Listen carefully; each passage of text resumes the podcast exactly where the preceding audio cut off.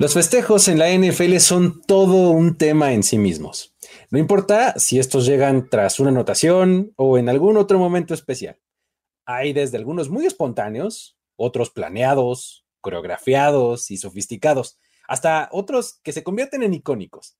En esta ocasión vamos a revisar algunos que se han dado recientemente, los cuales además involucran no solo al jugador que festejó, sino a personas fuera del campo.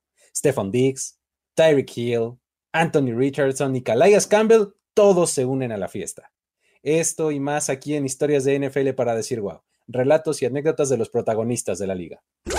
La NFL es un universo de narrativa, testimonio, ocurrencia y memorias que nunca, nunca dejan de sorprender. Y todas las reunimos aquí. Historias de NFL para decir wow, wow, wow, wow, wow, wow, wow. Con Luis Obregón y Miguel Ángeles es. Mike, estamos de vuelta en un episodio festivo de Historias de NFL para decir, wow, ¿cómo estás? Estamos de fiesta porque estamos en un capítulo de muchos festejos. Entonces, obviamente, además, debo decir que después de que salamos espantosamente a nuestros equipos hace unas semanas. Sí, horrible. Por fin volvieron a ganar los dos. Qué maravilla, ¿no? Tú también este eso lo vamos a festejar, pero esa, esa parte la vamos a festejar eh, así en silencio, suavecito, porque luego, luego se nos chican los equipos y pues. Sin llamar mucho la atención, porque no vaya a ser. y los de la maldición seamos nosotros, ¿no? Sí, nos vamos a salir como por tres semanas más y no, a ver, tranquilos. Nada más decimos que sí estamos contentos, estamos festejando, porque además de verdad es un capítulo muy festivo en, este, en esta semana de historias de NFL para decir wow. Sí, sí, sí, tal cual. Eh, y no es que haya una ocasión especial ni nada que festejar, pero pues este, la vida, hay que festejar la vida, ¿no? Este, básicamente, este, hay que festejar que tenemos este podcast, ¿no? Para poder este, platicar estas historias bonitas. Y pues bueno, a, propósito de todo eso, hay que empezar con Stefan Diggs, ¿no? Este, este es uno de esos festejos que tiene un poquito de tiempo, pero como que fue evolucionando la historia a lo largo de los días y todo. Entonces, ¿por qué no nos cuentas cómo estuvo lo de Stefan Diggs? Venga. Sí, estuvo chistoso porque el festejo como tal ocurrió hace como dos semanas. Sí, sí, sí. Ajá. Pero la conclusión de la historia llegó hasta esta. Entonces, es por eso que la jalamos de este momento. Porque, a ver, vamos a ubicarnos en el juego de la semana 4 entre Bills y Dolphins. Ahí, Stephon Diggs tuvo un gran partido. bueno, jugó maravillosamente. Anotó tres touchdowns en la victoria de su equipo.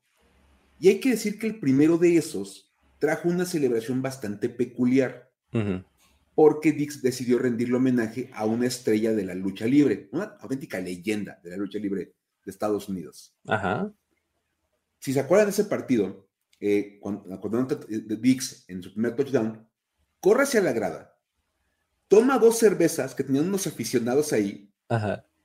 y hace el famoso brindis de Stone Cold Steve Austin, que se escuchó el vídeo rompiéndose ahí en el estadio, así y cómo le pega las dos cervezas eh, como para hacer que brinque toda la cerveza. Porque aparte era como mucho el show de, la celebración de Stone Cold. Era golpear las dos latas de cerveza para que brincara mucha espuma y todo, y luego se las echaba encima como que se las estaba tomando porque le tomaba como la cuarta parte después de todo lo que aventaba. Unas gotas. Sí, qué triste andar despreciando tan preciado líquido en, una celebración en la que nada va, al suelo, pero pues ya cada quien. Ajá. Y bueno, Después del partido, Dick le dijo a los reporteros que le debía unas cervezas a sus aficionados. Pues sí, o sea, es que imagínate que estás así viendo el juego, ¿no? Y, pues llega el jugador y te arrebata tu cerveza y la tira. Dices, oye, o sea, qué padre que anotaste, pero ¿y mi cerveza? ¿No? Yo, yo, me iba a tomar eso, disculpas. Todavía te lo hubieras tomado tú, pero no, la tiraste. ¿no? Porque pronto se la podía tomar ni tantito porque pues... Claro, pues no. Entonces, eso fue este, en la semana 4. Luego, los Bills se fueron a Londres. Ajá. Y esta semana regresaron a su estadio, por lo cual vino el siguiente partido del local de, los Bills. Y obviamente llegó el momento en el que Stephon Dix regresara el favor. Ajá pagar a las cervezas que debía, vamos a ser sinceros. Básicamente, ¿no? Básicamente, este, el favor era pagar las cheves que debía. Ajá. Antes del partido, el equipo de redes sociales de Buffalo publicó una foto en la que se podían ver dos cervezas, como las que había tomado Stephon Dix de, de los aficionados, Ajá. y una notita que decía, o dice, les dije que yo me encargaba. Las cervezas corren por mi cuenta. Firmado, Steph. Steph. Ok. Ah, así de, bien de cuates, ¿sabes? Como de, tranquilo, yo les prometí que yo los cuidaba, yo me encargo de este asunto, ahí tengo todo listo. Y hay que decir, eso sí, el equipo de redes nada más tomó la foto de las cervezas, pero no las llevaron físicamente con los aficionados. Ok.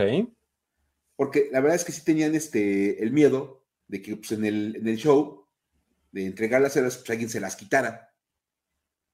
Así a los aficionados, o que se la acabaran arrebatando y o alguien la agarrara y no fuera la persona que le correspondía la cerveza. Entonces, fíjate nada más, me encanta porque esta celebración empezó como algo muy sencillo y terminó pasando como a varios departamentos de la organización. Exacto, sí, ya. Involucró como tres juntas de producción y todo, ¿no? Porque ah, Dix dijo que debo las cervezas. Ajá. Le tuvieron que hablar al equipo de redes sociales Ajá. para que tomaran la foto, para que presentaran como así de, vamos a pagar la apuesta. Pero luego fue de, oye, ¿cómo vamos a pagar la apuesta? Si va a estar bien difícil llegar con... Andar, andar en el estadio con dos cervezas como de, este, son para un aficionado. Ah, hombre, pues todo el mundo te las va a quitar. Yo soy, yo soy ese aficionado, veme. que no me reconoces. Traigo mi gorra de los Bills. Acabo de romper una mesa fuera del estadio. ¿Qué no me puedes reconocer? Soy yo. soy inconfundible. Entonces, fíjate nada más. Tuvieron que hablar con el equipo de venta de boletos Yo, bueno. Ajá. para que localizaran a los fans indicados. O sea, Ajá. ubicar los lugares, a las personas que fueron las que les quitaron las cervezas, Stephon Dix, los ubicaran. Y entonces, ya que los tenían localizados, depositarles el importe de las dos cervezas en su cuenta Ok. Para que pues ellos las pudieran comprar ya con el dinero que les habían repuesto o Ajá. simplemente hacer cualquier otra cosa con el importe. Ya, ok. Ajá. Entonces, fíjate nada más, lo que, que empezó como meramente el, el show de quitar las dos cervezas, Ajá. Terminó con equipo de redes sociales, el departamento de venta de boletos, localizando a las personas que... O sea, fue un show. Se contrataron agentes este, de investigación privada, ¿no? O sea, casi- Utilizar todas las cámaras del estadio para, lo- para ubic- hacer el reconocimiento facial de los aficionados. No, pero, sí. Dios. Ahora, Ajá. hay que decir, hay que digan, "Ay, nada más le depositaron su importe de sus cheves a los dos aficionados, pues puede parecer poquito, pero ojo amigos, todos los que hemos andado en un cine o en un estadio o en algún lugar como esos, sabemos que las cervezas son mucho más caras en esos lugares. Ah, totalmente, totalmente. O sea, sí, sí. es más, después del partido contra los Dolphins, Dix dijo, probablemente debo como 18 dólares. Ajá, O sea, él hizo un estimado como de, sí, yo no comprarlos en la tiendita de la esquina. ajá. La realidad es que ya revisando cuánto cuestan esas cervezas en particular en el Hyde Market Stadium, cada cerveza cuesta 16.50. ¡Auch! 16.50. 16.50 Ok.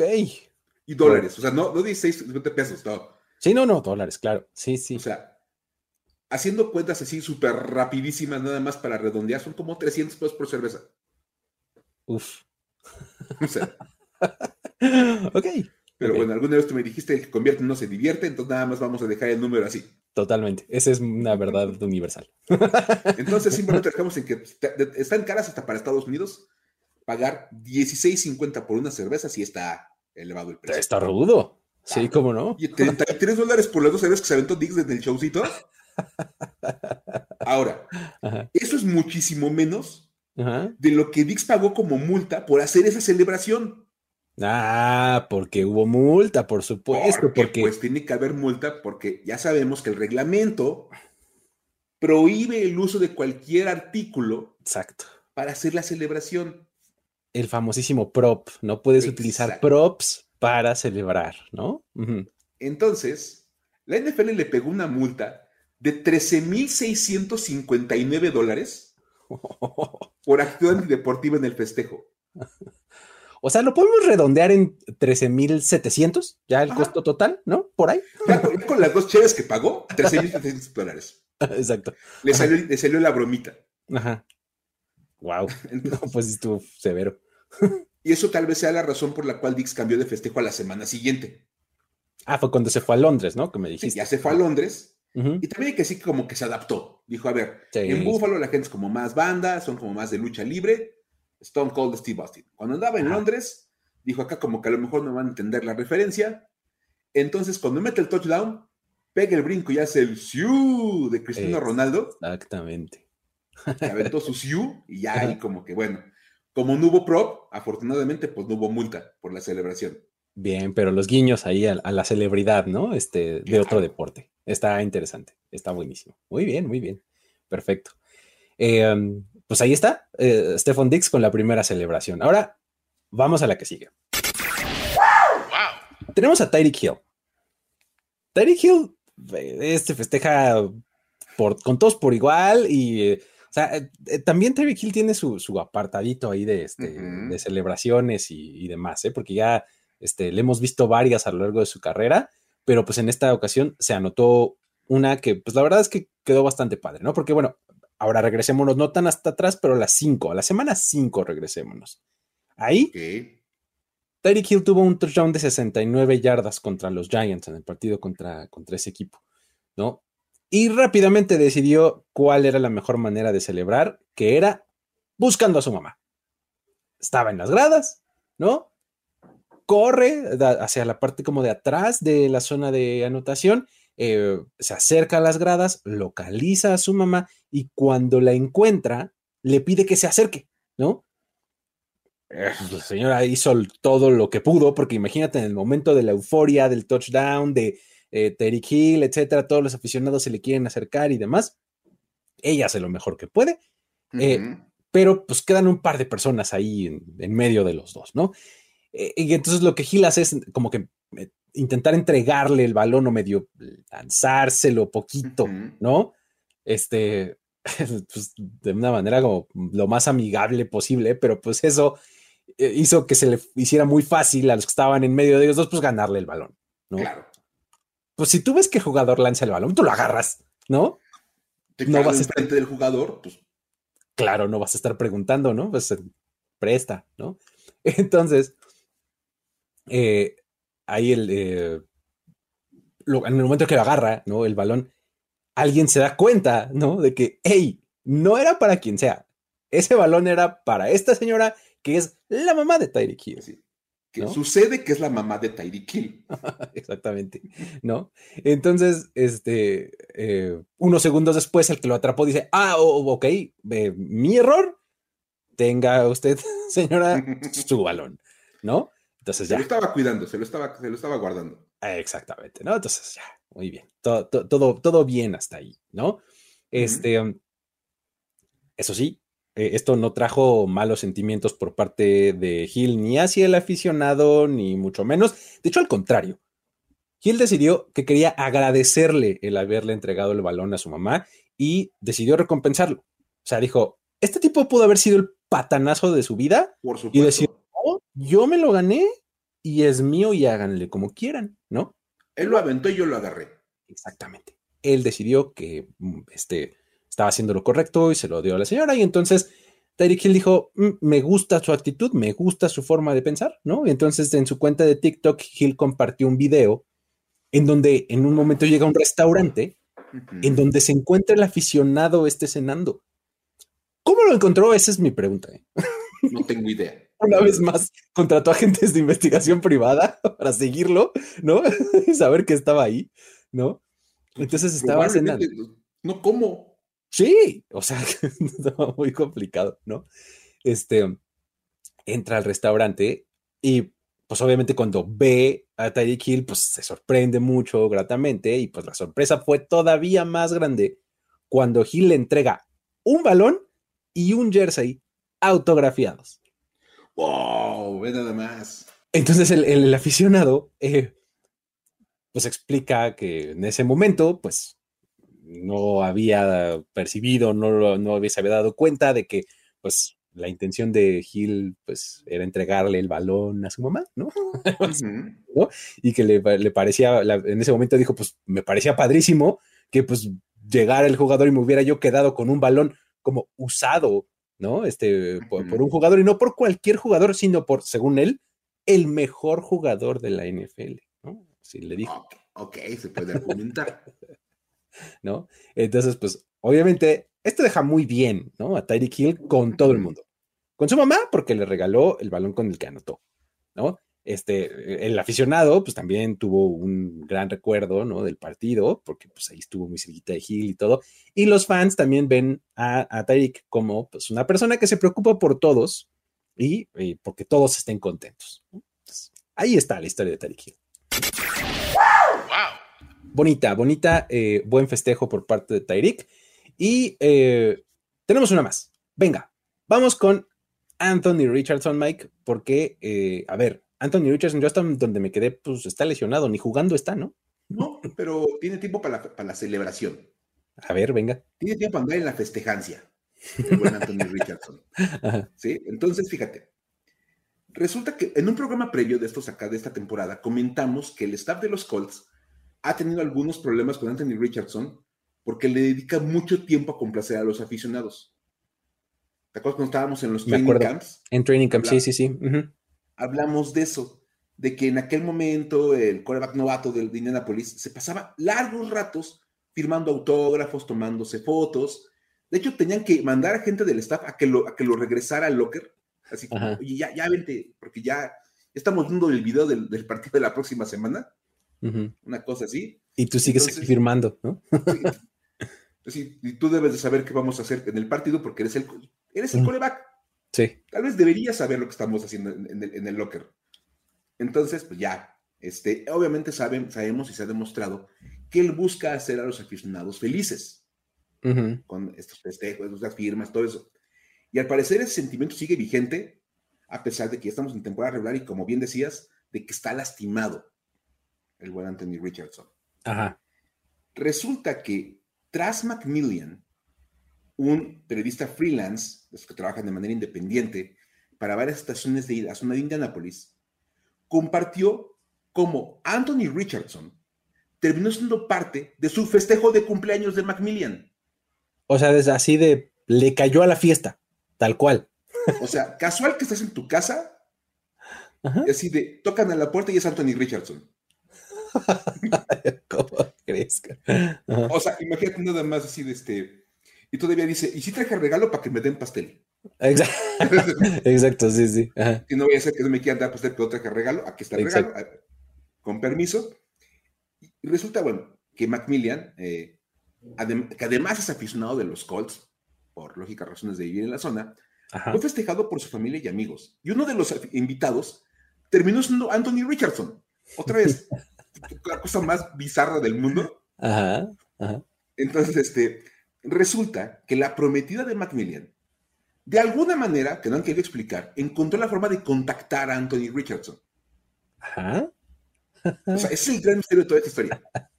¿Cómo le hizo la prometida de Macmillan para contactar a Anthony Richardson? El punto es que lo contactó y lo invitó a la fiesta. Dijo así de, mi prometido es súper fan de los Colts, es, admirador tuyo, ya sabes, toda la onda.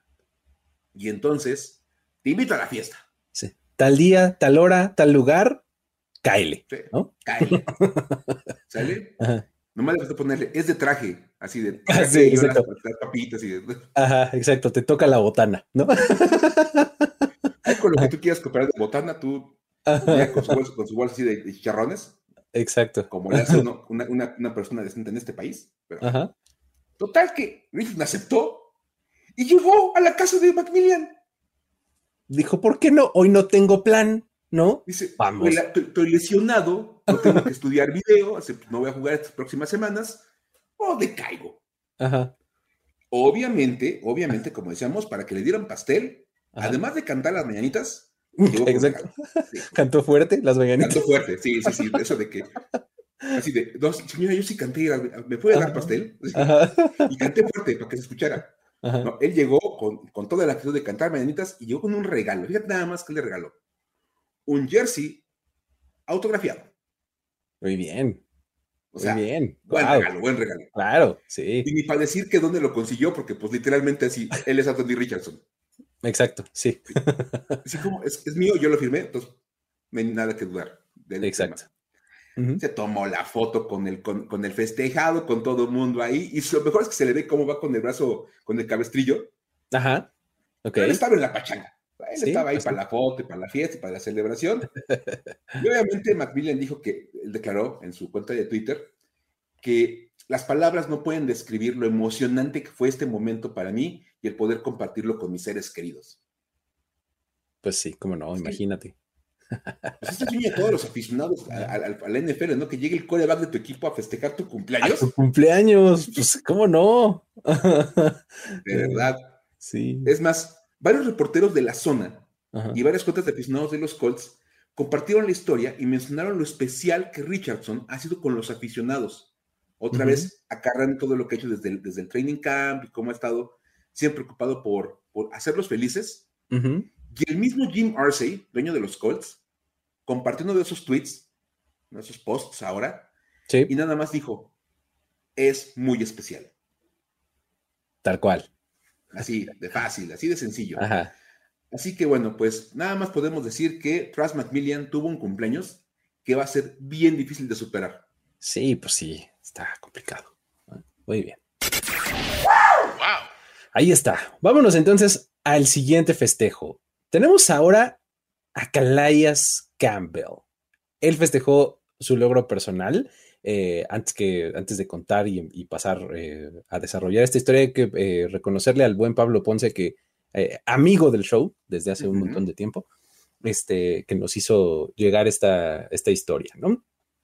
Durante el segundo partido, perdón, durante el segundo cuarto del partido entre Falcons y Commanders, ahí Calais Campbell tuvo un sack sobre Sam Howell. ¿no? Pues, digamos, esto pues podría parecer algo regular en un entorno de fútbol americano. Calais Campbell es un buen pass rusher, ¿no?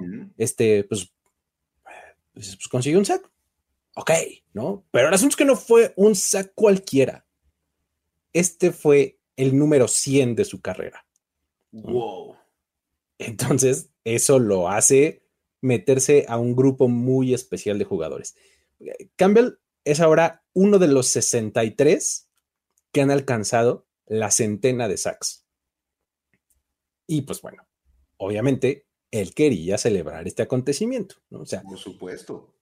Llegar a 100 no es cualquier cosa, o sea, la verdad, 100 sacks son muchísimos. O sea, para empezar, tienes que tener una carrera así de longeva como la que ha tenido Calais Campbell, lo cual ya es un mérito en sí mismo. Por supuesto. Él tiene 16 años, ¿no? En la NFL. Imagínate, 16 años de carrera en la NFL y además jugando todos a un muy buen nivel, ¿no? ¿Puedes decir que sus mejores años quedaron atrás? Sí, pero sigue, sigue teniendo un buen nivel y pues la prueba es que sigue sumando sacks, ¿no? Entonces, la cuestión es que para festejar, decidió que era mejor hacerlo dando algo a los demás, ¿no? Además, obviamente, de que se aventó el, bailecito del, este, um, ¿cómo se llama? los Dirty Birds. los Dirty Birds, exactamente, ¿no? Este que como que con el codo golpeas hacia un lado y luego con el otro hacia el otro lado, ¿no? Y luego haces como alitas de, ave, ¿no? Este, e, ese fue el festejo inmediato, ¿no? Bonito guiño a la historia de, la historia de la franquicia de los Falcons, a la historia defensiva, además de, este, de los Dirty Birds. Este, dijo, vamos a llevarlo más allá, quiero involucrar más gente en este festejo, ¿no? Muy bien, eso es bueno. Y entonces, para celebrar el sack número 100, Campbell donó 100 mil dólares. Ok. o, sea, no 100 dólares, 100 mil dólares. Wow. a maestros alrededor de Estados Unidos a través de una fundación que se llama Kids in Need. A través de esta celebración llamada 100 Sack Give Back. ¿No? 100 Sack Give Back. Entonces, ahí con esto Campbell apoya a 100 maestros de cuatro ciudades diferentes. Es decir, 25 maestros de cada ciudad elegida cobrarían mil dólares, ¿no? 500 en artículos de escuela y 500 en efectivo para que puedan comprar materiales que necesiten para sus salones, ¿no? Qué padre. ahí está. Lo mejor de todo esto es que las cuatro ciudades no fueron así de, ay, este, voy a cerrar los ojos y aventar un dardo para ver en dónde caen en el mapa. No, no, o sea, tenía una perfecta intención y una perfecta selección de en dónde iban a ser localizadas esas donaciones y es justamente en las cuatro ciudades en las que él ha jugado en su carrera profesional. Ok. Phoenix, porque jugó con los Cardinals. Jacksonville, jugó con los Jaguars. Baltimore, jugó con los Ravens. Y Atlanta, que es donde juega actualmente. Me encanta. Entonces, en esas cuatro ciudades, ahí está perfectamente localizado. Y pues bueno, además de esos 100 mil dólares, dijo, eh, creo que traigo algo de cambio ahí en el cenicero del, este, del coche, ¿no? Entonces dijo, voy a donar otros 20 mil dólares más a maestros en Denver, que es la ciudad en donde Campbell fue a la preparatoria, y a la de Miami, que es en donde estudió la universidad. Entonces, ahí está eh, el, el gran donativo y el gran festejo, la, for- la forma de festejar grandilocuente de Calais Campbell. Pero aparte me gusta porque es como, no nada más festejo en grande como de hago el gran show, porque yo me acuerdo cuando Bruce Smith rompió el récord de, de sacks, recuerdo que él estaba en Washington y pidió que le pusieran un, un saco que decía Mr. Sackman Ajá. O Sack Ok. King, una cosa por el estilo, o sea, como muy yo festejo conmigo mismo el hecho por De- mí exacto. Y Calais Campbell es como de ya llegué a 100 sacks, voy a, a regalarle dinero literalmente a, Sí. a- a personas que han estado en las ciudades que han, estado, han sido parte de mi historia como jugador de fútbol americano. Increíble, ¿no? Está bien padre, de verdad, bien, bien padre la idea de la gente en Denver, porque ahí estuvo la prepa, Miami, porque estuvo la universidad, y sus cuatro ciudades en las que ha pasado por la NFL. Es como un toque muy, de mucha clase de parte de Calais Campbell. Walter Payton Man of the Year en algún momento. Por de este supuesto. otro selecto club que usa el parchecito en su jersey de forma vitalicia, ¿no? Eh, cerró con, con un, un quote, una publicación que hizo, dijo, siempre he sido alguien que se siente que es mejor, que siente que es mejor compartir con la gente que amas. El fútbol es un trabajo increíble porque une a las comunidades. Por eso quisiera compartir este logro con las comunidades que me han apoyado durante mi carrera. Quería compartir este momento con ellos porque los maestros son una parte importante de la comunidad. Entonces, así fue como cerró eh, Calais Campbell el festejo. Tremendo, Maravilloso. buenísimo. Domina tus ligas de fantasy fútbol con secciones divertidas en Los Fantásticos. Los Fantásticos. Mauricio Gutiérrez y Fernando Calas te ayudamos a ser un mejor jugador. Busca Los Fantásticos todos los martes en tu plataforma de podcast favorita. Ahí están las historias de festejos, pero creo que eh, tenemos este tema un poco, este, eh, vamos a poner un, un punto y aparte, ¿no? Porque vámonos a los datos para decir wow. Datos para decir, wow. Aquí traemos otra pequeña, otra pequeña tendencia. Antes hablamos de festejos, ahora vamos a hablar de romper rachas en los datos para decir wow, ¿no? Vamos a ver, eh, tenemos una colección de datitos que tienen que ver con eso, justamente de cómo eh, cosas que se venían presentando de manera consecutiva a lo largo del tiempo, en este fin de semana dejaron de suceder o se fueron por otro rumbo. Comienza a contarnos, por favor, Mike, de los Jets. Venga. Va- vámonos con la más grande de todas las rachas en, en este caso, porque de verdad, Ajá. resulta que los Jets le ganaron a los Eagles, por fin. O sea, vamos a empezar por eso. Porque, primero que nada, Eagles y Jets no se ven las caras muy seguido. Sí. Son equipos que se ven muy rara vez. La verdad es que sí, como que no, no, no es común que se encuentren. Lo interesante es que siempre que se, se encontraban o cada que jugaban, el resultado era el mismo. Filadelfia ganaba. O sea, dominantemente, o, o sea, predominantemente, o sea, No, no, no. Siempre ganaba Filadelfia. o sea, siempre es un, abs- Permanentemente. o sea, siempre es un absoluto, Mike. O sea, que Sí. no- A ver, nunca había ganado. nunca. ¡Wow! Desde el primer duelo entre ambas franquicias en 1973 hasta el más reciente duelo del 2021, estas dos franquicias se han enfrentado 12 veces. Ajá. Las 12 veces habían ganado los Eagles. No puede ser, habla de paternidades y esta es la más grande. Era de verdad la cosa más loca de toda, el- de toda la NFL. Era como Ajá. esos datos que aventabas al aire y decían, estás diciendo mentiras, güey. ¿Cómo crees? ¿No? Así, ¿Cómo que los Jets nunca le han ganado a los Eagles en la historia? Ajá. O sea, Sí, la marca de los Eagles contra los Jets era 12-0. Wow. Obviamente para los Jets era como del lado contrario, era, nunca le hemos ganado a los Eagles, tenemos marca de 0 y 12 contra Filadelfia en la historia. ok.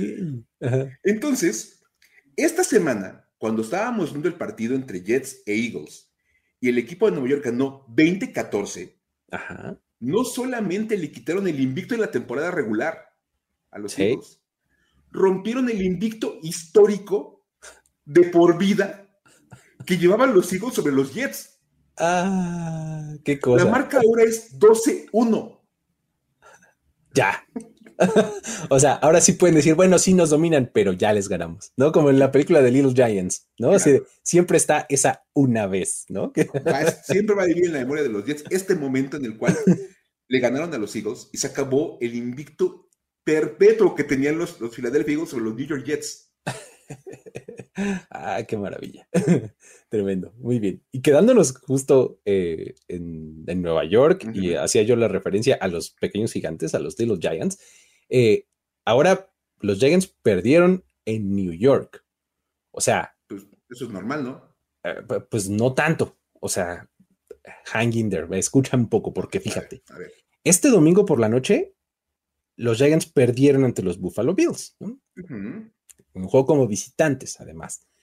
Esto trae la peculiaridad, pues, bastante extraña de que, pues, cuando cayeron los Bills contra los Giants, perdieron el partido jugado en el estado de Nueva York por primera vez en 30 años. O sea, el truco aquí. A ver, pausa, pausa, pausa. Ver, quiero entender esto. sí, a ver. Me estás diciendo que los New York Giants no habían perdido en Nueva York en 30 años. En 30 años. Imagínate eso.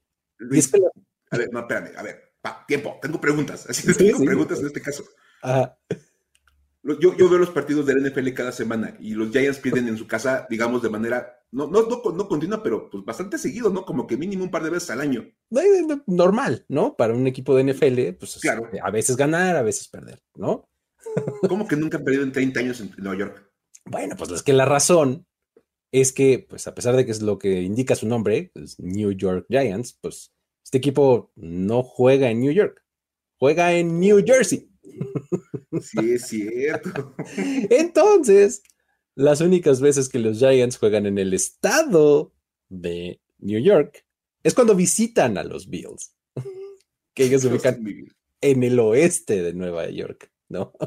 Que es algo que además no ocurre muy seguido. O sea, que estos dos equipos se enfrenten, pues no pasa tan, tan seguido, ¿no? Entonces, en toda la historia, Bills y Giants han jugado 14 veces en temporada regular, nada más, ¿no? Y entonces, con ocho de esos partidos ocurriendo en la casa de los Bills, ¿no? Entonces, eh, un poquito más de la mitad, ¿no? Los Giants habían ganado sus tres visitas más recientes a Buffalo en 2015, 2007 y 1999. Entonces, la última derrota que tenían en el estado de Nueva York llegó en 1993, exactamente hace 30 años. O sea, esta es una de esas cosas ultra bizarras, que otra vez es un dato que por alguna razón existe, que por alguna razón pasa y que nos encanta saberlo, aunque no sepamos qué hacer con esa información. Primera vez en 30 años que los Giants, estando en Nueva York, pierden, ¿no? wow. Ahí está, muy bien. Ahora, los Patriots, Mike, por fin anotaron. No puedo creer que hayamos llegado al momento de la historia donde sea esa noticia que los Patriots metieron un touchdown. Que, anotaron un touchdown. Fíjate el partido, o sea, oigan, metieron un touchdown, no manches, qué buena onda. Oye, todo bien, wow, hay que hablar de esto en el show. O sea, metieron un touchdown es un asunto hasta histórico para los, para los Patriots. Ajá. Porque, a ver, cuando Ezekiel Elliott anotó su primer touchdown con los Patriots, no solamente ayudó a su equipo a acercarse en el marcador ante los Raiders, partido que terminaron perdiendo, por cierto, pero se acercaron en el marcador. Rompió una racha bastante negativa que tenían los, los, Pats. Porque resulta que hasta antes de esa anotación, New England llevaba 39 series ofensivas sin conseguir un touchdown. 39, 39 series. Válgame. Imagínate. O sea, es un mundo. Sí. O sea, se aventaron el juego de, de, los Cowboys, el juego este, de los, este, ¿qué fue después? De los Saints. De los Saints. Ajá. Y hasta que estaban ya bien metidos en el partido contra los Raiders, lograron meter un touchdown. Es que contra los Cowboys nada más metieron tres puntos, o sea, fue un gol de campo. Y los Saints los blanquearon. Nada más. O sea, de verdad. Sí, qué locura. Bien, bien extraño. Entonces, este, ahí está ese asunto. Y a ver, este, esto, 39 series sin, anotar touchdown, es la, racha más larga en la era Bill Belichick. ok. ninguno de los equipos de Bill Belichick había estado tanto tiempo sin meter un touchdown como estos Pats del 2023. Es más, la racha anterior de más series consecutivas sin meter touchdown era de 24. Ok. O sea que rompieron el récord por 15 series. Por mucho, sí, exacto. O sea, le metieron un muy buen empujón a la marca. Sí. O sea, de verdad, cuando uno habla de los problemas que están pasando los Patriots este año en particular, este es el mejor ejemplo de lo mal que están jugando a la ofensiva los Pats. O sea, tuvo que venir Ezequiel Elliott anotar. Imagínate. Así, en pleno 2023, ¿no? O sea, de verdad, imagínate nada más cómo se encuentran los Pats, que tuvo que llegar Ezekiel Elliott a meter un touchdown y vamos. A romper es que después metió poco tiempo después un touchdown Ramón Stevenson, pues la pues, como que no, se vuelve, se mantiene un poquito menos, visible, pero de todas maneras sí está como muy cañón. Qué locura. Muy bien. Ahora, otra racha, Desmond Reader. La semana pasada les contamos aquí que nunca había perdido como local, ya sea en colegial o en la NFL, ¿no? O sea, les contamos aquí ese dato. Tenía un registro de 26-0 en la NCAA y 5-0 como profesional jugando en casa. Y pues bueno, ¿quién crees que rompió esa racha? Nuestros romperrachas favoritos, los Washington Commanders. Si usted tiene una racha, no importa cuál sea, positiva o negativa, los Commanders la rompen. Exactamente. Y pues bueno, ahí estuvo. Ellos hicieron lo suyo, ganaron el partido de esta semana en Atlanta y le dieron a Desmond Reader su primera derrota como local. Ahí está una racha más que se rompe, ¿no? Y gracias a los Commanders, además. Que apenas la semana anterior habían roto la, racha de 14 derrotas consecutivas de los Bears. ah, sí, es cierto, sí, sí. O sea, te digo, usted tiene una racha, no importa cuál sea. Mira, la próxima semana van contra los Giants, ¿no? Según yo. Sí. ahí investiguemos qué racha traen los Giants, se va a romper. Algo va, algo, si hay una racha, se va a romper contra, contra Washington. Ay, no Porque, o sea, esa es como la especialidad de los Commanders. Es su es de Ron Rivera con Washington, porque desde que en el Washington Football Team le quitaron el invicto a los Steelers, le quitaron el invicto a Filadelfia el año pasado. O sea, la racha de, pretemporada de los Ravens. También, ¿no? La de derrotas de los Bears. Ahora el invicto de, por vida de Reader como, como local. O sea, no importa la racha, grande o chica. No importa cuál sea, Washington la rompe. Lo cual me encanta. Pero... Ay, muy bien. Bueno, eh, tenemos también a los Lions, ¿no, Mike? Tenemos otra. A ver, los Lions andan rugiendo y andan rugiendo fuerte, ¿eh? de verdad. Este equipo anda haciendo las cosas bien. Es más, esta semana tuvieron otra actuación sólida y ganaron su partido ante Tampa Bay por marcador de 20 a 6. Claro, dominio, ¿no? Dos posesiones ya es ganar de manera clara. Sí, total. Ahora, con esto, los Lions ya suman cuatro victorias contundentes al hilo. Ok. Porque en la semana 3 le ganaron 26 a los Falcons. En la semana 4 derrotaron 34-20 a los Packers. Y la semana pasada aplastaron a los Panthers 42-24. O sea, les pasaron por encima. Y ahora le suman, le suman del 20 a 6 sobre Tampa Bay. Ok, ajá. Es decir, estas cuatro victorias por 14 puntos o más al hilo representa la primera vez que los Lions lo hacen desde 1969. ¡Guau! Órale. Hablando de los problemas que han tenido los Lions, déjate que ganaran cuatro juegos, que pudieran ganarlos con, contundencia. Por 14 o más, exacto. sí, sí, sí. La última vez que un equipo de Detroit había ganado cuatro partidos por dos touchdowns o más de diferencia, 1969. O sea, más de 50 años tiene este asunto. O sea, sí. De verdad es impresionante. Órale, no, pues sí está tremendo. Otra buena racha ahí que, que, rompieron ahí los Lions, ¿no? Bien, bien, bien, bien. Ahora, esta no necesariamente es una racha, Mike, pero es de esas cosas deliciosas de, enlazar. Es una joya de dato para decir, wow, es una maravilla. Vamos a hablar de un marcador bastante peculiar. El jueves, eh, los Chiefs y los Broncos se enfrentaron y tuvieron un partido de, pocos puntos, ¿no? O sea, terminó 19 a 8 en, favor de los Chiefs. Que, ahí hay una racha en sí misma, ¿eh? Los Chiefs que llevan este, 16 ganados ah, consecutivos contra los Broncos, ¿no? Ahí hay una racha, pero esa vamos a ponerla un poquito aparte en este momento, ¿no? muchos pensaron que este resultado iba a ser un scorigami, ¿no? Este, este tipo de marcador que nunca se ha presentado antes, ¿no? Que nos habíamos contado antes, ¿no? Eh, pero pues resulta que no. Eh, esta es la segunda vez que se presenta ese marcador, 19 a 8. Ok. Pero, lo mejor de todo es darse cuenta que el juego anterior, que, que quedó así, vamos a contextualizarlo y ver cuándo fue el primer partido en la historia la NFL en terminar 19 a 8 fue un duelo entre los New York Yankees y los Buffalo Bisons. ¡Wow! ok. Ah. ya empezamos por ahí, ¿no? O sea, desde los nombres ya como que dices, esto es como muy extraño. Exacto. New York Yankees, seguimos hablando de fútbol americano, amigos. Este, eh, y Buffalo Bisons seguimos hablando de NFL, porque, ¿no? Ok. Ajá.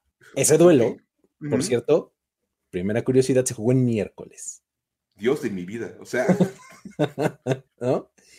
Y lo más guau de todo esto es que ese partido se jugó el 12 de octubre de 1927. Es decir, 96 años exactos al día, exactamente, en el que los Chiefs y los Broncos consiguieron ese mismo marcador de 19 a 8. Tuvieron que pasar literalmente 96 años exactitos para que se repitiera el marcador. 19 a 8. Aquí podemos tener una estadística. Los 19 a 8 en el NFL solamente se producen el 12 de octubre. Los 12 de octubre. Los días otro día de la temporada regular se puede producir un 19-8. Exacto. Qué joya, de verdad. Es una maravilla. Ah, muy bien. Ahí está. Pues bueno, este. Eh, pues con eso eh, terminamos el, capítulo de hoy, amigos. Eh, les agradecemos muchísimo el haber estado por acá. Tuvimos buenas historias, buenos datos, rachas, celebraciones, etcétera que, compartir con ustedes. Gracias por haber estado por acá. Mike, recuérdale a la gente, porfa, cómo le hace para hacernos llegar historias y demás. Por supuesto, es bien fácil, la verdad, así como lo hizo Pablo Pons esta semana y que, bueno, varios de los fueron ahí también como, como aventando para que miren, echen loquito esto. Entran a Twitter o X, como es ahora esta red social, arroba el buen Luigi, arroba F-escopeta. Nos, nos, comparten la liga, nos dicen, chequen este tweet, lo que sea, y nosotros nos encargamos de todo lo demás, de ponerlo en forma, de darle formato y de que quede listo para escucharlo como historia acá en este programa. Que quede dos, tres jocoso y listo, ¿no? Pero bueno, muy bien, pues con eso entonces nos despedimos. Muchísimas gracias por haber estado por acá. Recuerden suscribirse a este contenido en la plataforma de podcast de su preferencia y listo, nos vemos la próxima. Bye bye. Esto fue Historias de NFL para decir wow, wow, wow, wow, wow, wow, Los relatos y anécdotas de los protagonistas de la liga directo a tus oídos. Conducción. Luis Obregón y Miguel Ángeles Es. Voz en off y diseño de audio Antonio Sempe. Una producción de primero y diez para NFL.